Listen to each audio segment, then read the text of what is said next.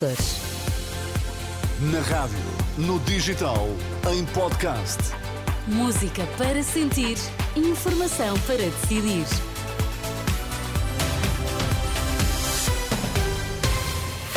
São as notícias das duas na Renascença com Angela Roque para já os destaques. Olá, boa tarde. Boa tarde. Pedro Nuno Santos promete corrigir erros de oito anos de governação PS, mas este sábado esteve na mira das críticas do líder do Chega. Turismo de Portugal prevê novo recorde de receitas em 2024.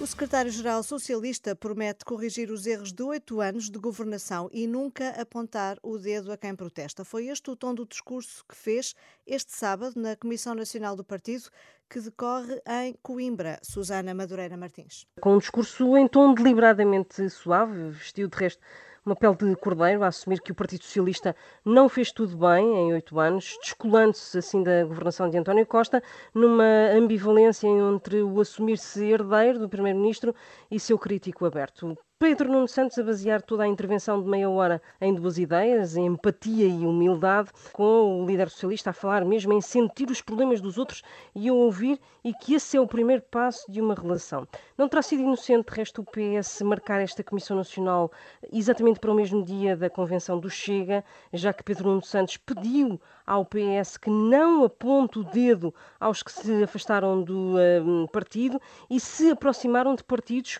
como o de André Ventura. Recuperar eleitorado descontente com um PS gasto por oito anos de governo é o pedido de Pedro Nuno Santos, mais uma vez, com o líder socialista a adotar a versão de socialista moderado. E o novo líder socialista esteve na mira de André Ventura na convenção do Chega pelas incoerências relativamente à recuperação do tempo de serviço dos professores. Enquanto andava em campanha, disse: Eu até acho bem que se recupere o tempo de serviço dos professores mas naquela semana votou-se o Orçamento do Estado, que impediu a recuperação do tempo de serviço dos professores. E ele votou ao lado do Partido Socialista. Então, se ele nos mentiu agora, que garantia temos que daqui a dois meses ele não nos vai mentir outra vez? Se ele nos mostrou que só sabe governar por WhatsApp e mal, que garantia temos de que vai governar melhor daqui a dois meses?